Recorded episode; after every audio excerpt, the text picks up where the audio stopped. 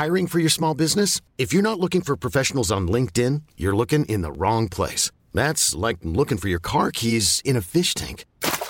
LinkedIn helps you hire professionals you can't find anywhere else, even those who aren't actively searching for a new job but might be open to the perfect role. In a given month, over 70% of LinkedIn users don't even visit other leading job sites. So start looking in the right place. With LinkedIn, you can hire professionals like a professional. Post your free job on linkedin.com slash achieve today. Bonjour à toutes et à tous, bienvenue dans le podcast La Sœur. Bonjour Big Rusty.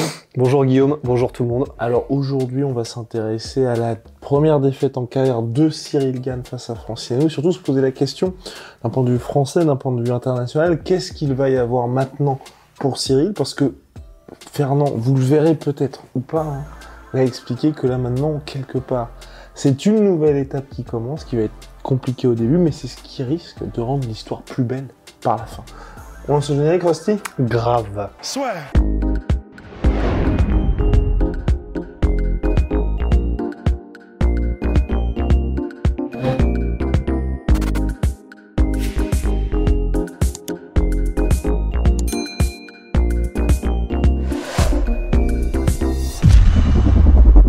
Première défaite en carrière pour Cyril Gann.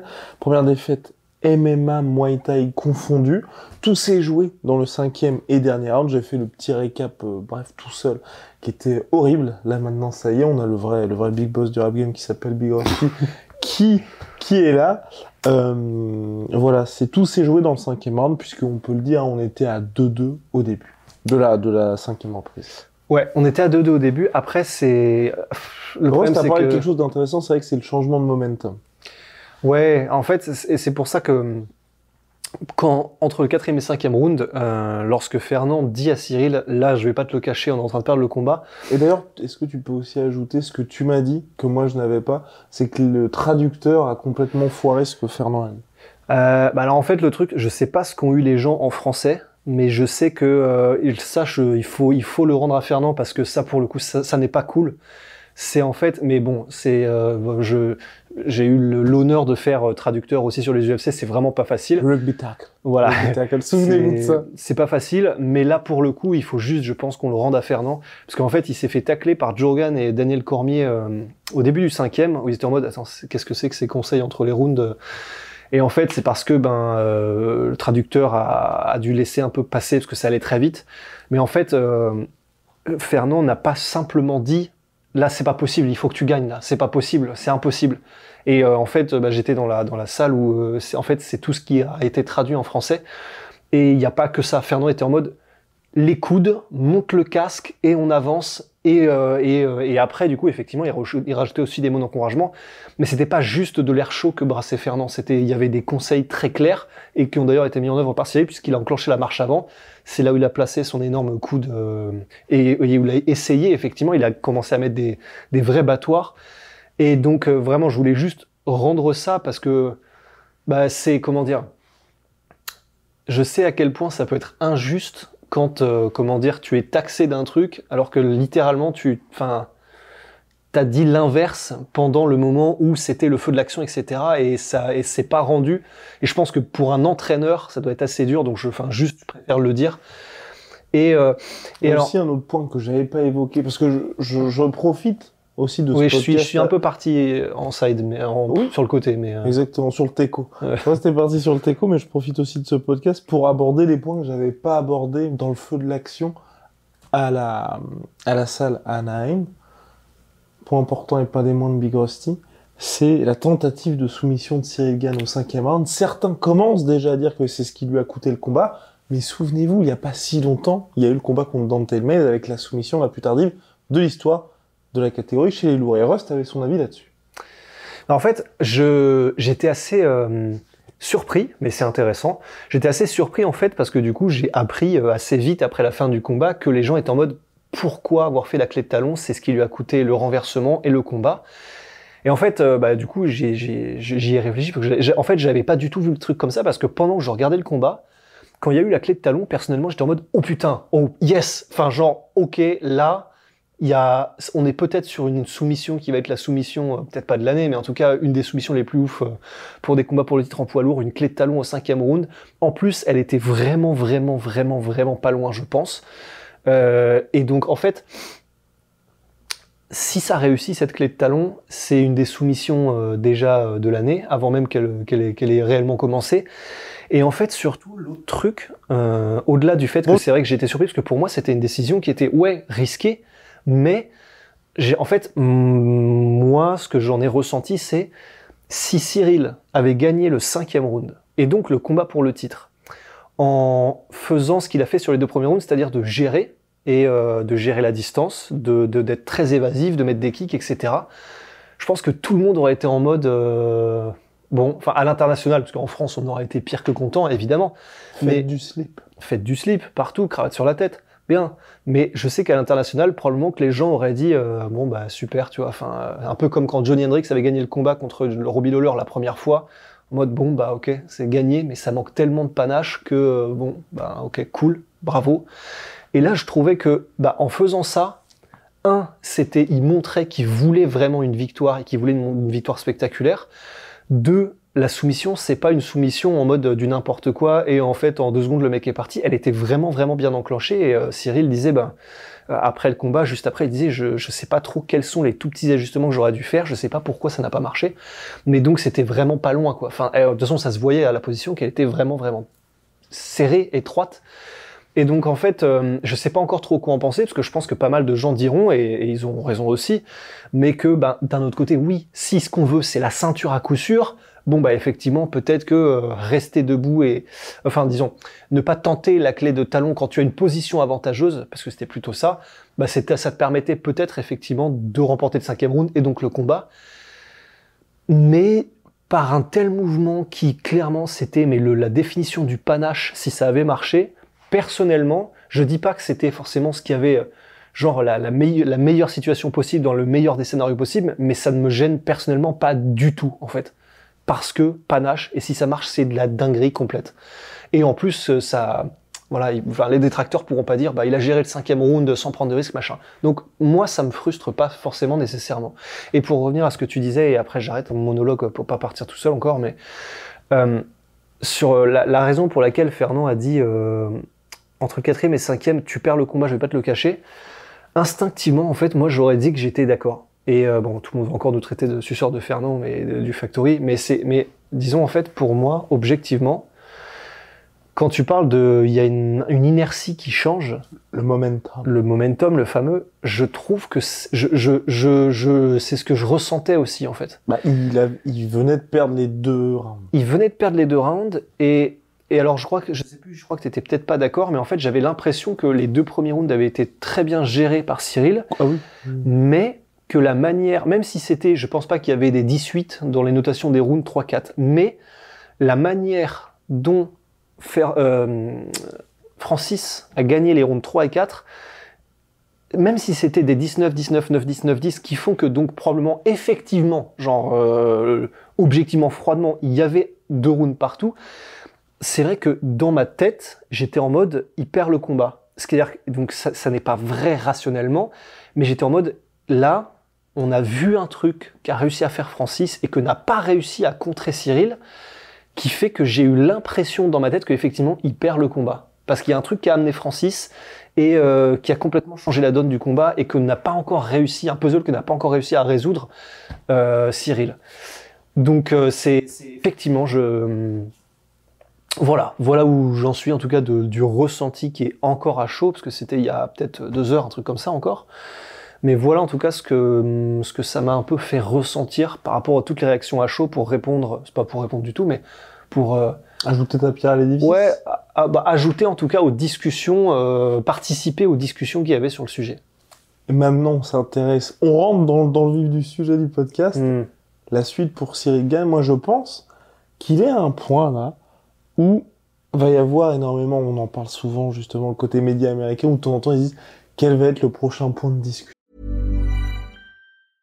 Hiring for your small business? If you're not looking for professionals on LinkedIn, you're looking in the wrong place. That's like looking for your car keys in a fish tank. LinkedIn helps you hire professionals you can't find anywhere else, even those who aren't actively searching for a new job but might be open to the perfect role. In a given month, over 70% of LinkedIn users don't even visit other leading job sites. So start looking in the right place. With LinkedIn, you can hire professionals like a professional. Post your free job on linkedin.com slash achieve today.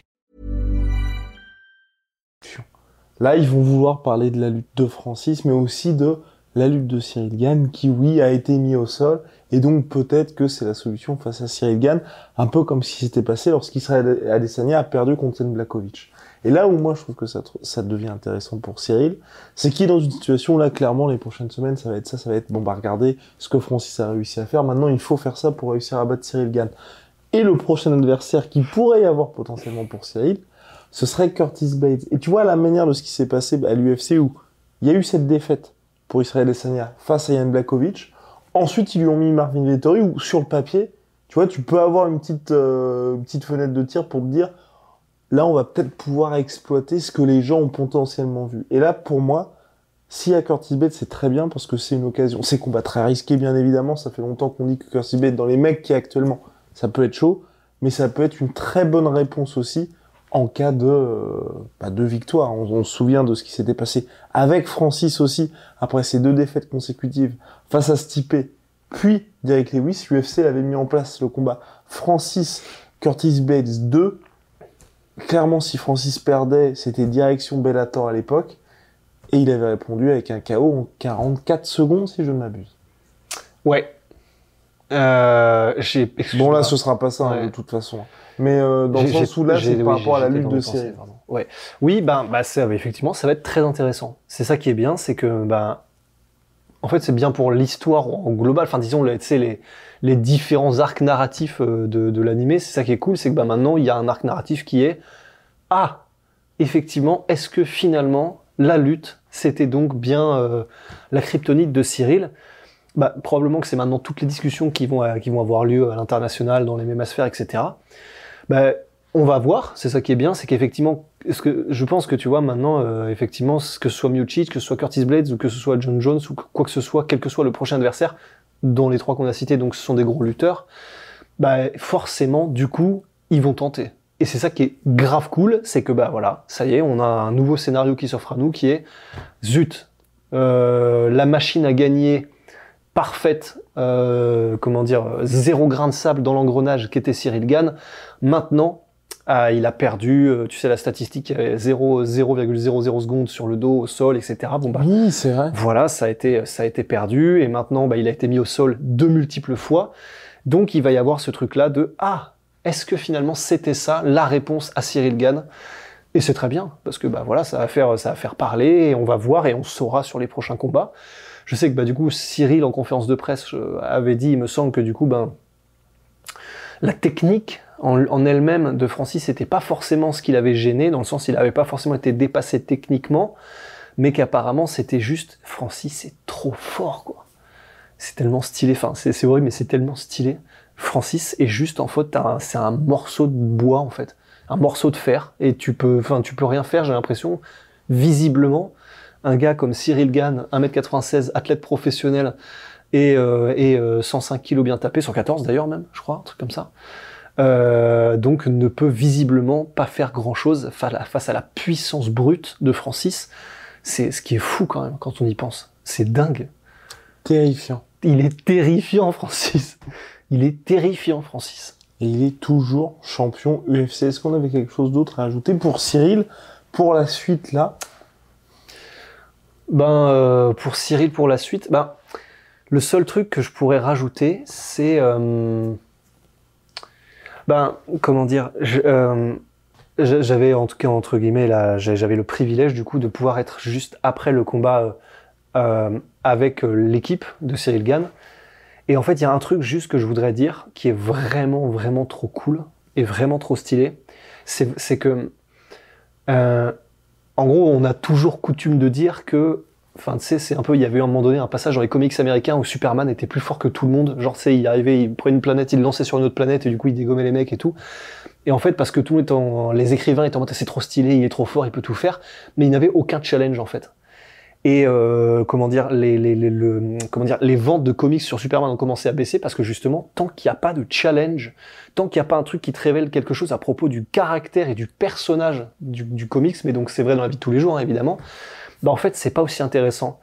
Et là, après le combat, ils avaient tous un... Bon, évidemment, ils étaient un peu, ils étaient hyper frustrés et ils avaient, enfin voilà, c'est une défaite et c'est une défaite à ça du, titre euh, euh, incontesté, mais ils avaient le sourire, ils étaient euh, en mode bon, bah ça fait chier, mais voilà, ça y est, c'est euh, bah voilà, on, est dans le dur, ça va être une épreuve et euh, bah, on va revenir et on reviendra et ça fait partie du truc. C'est la vie, ça fait partie de, du scénario, du machin. Et en gros, le fait qu'ils le prennent comme ça, ben, je sais que quoi qu'il arrive après, comment dire, entre guillemets, euh, quand on dit que, tu sais, il y a des gens que tu respectes plus dans la défaite que dans la victoire, je pense que là, les gens vont vraiment kiffer les, les, la manière dont l'équipe, donc de Cyril Gann et Fernand Lopez vont réagir et que ce soit dans les semaines qui viennent ou etc. Parce que je pense vraiment qu'ils le voient comme ça. Ils le voient comme ça fait chier, mais c'est vraiment euh, ça, fait partie d'un processus qui est c'est la vie en fait quoi.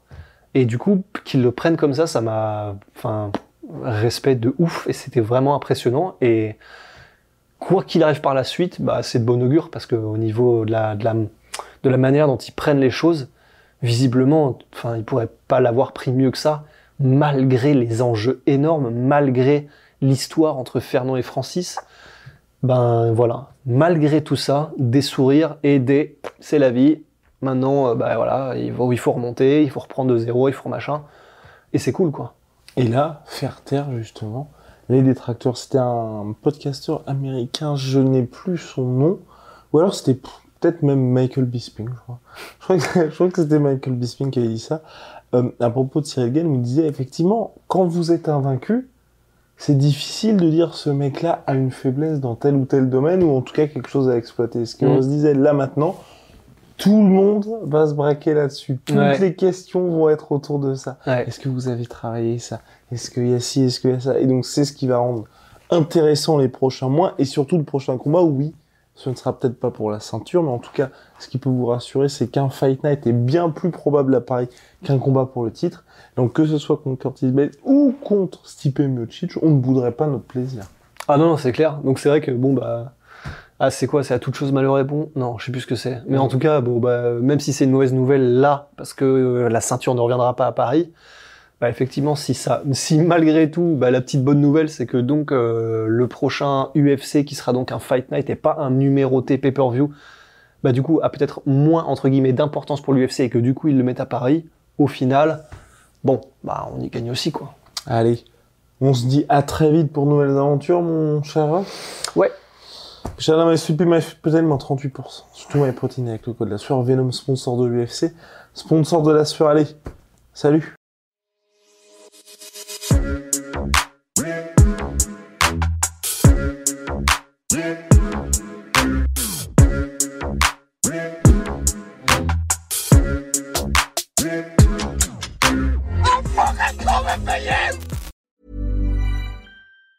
Hey, it's Danny Pellegrino from Everything Iconic.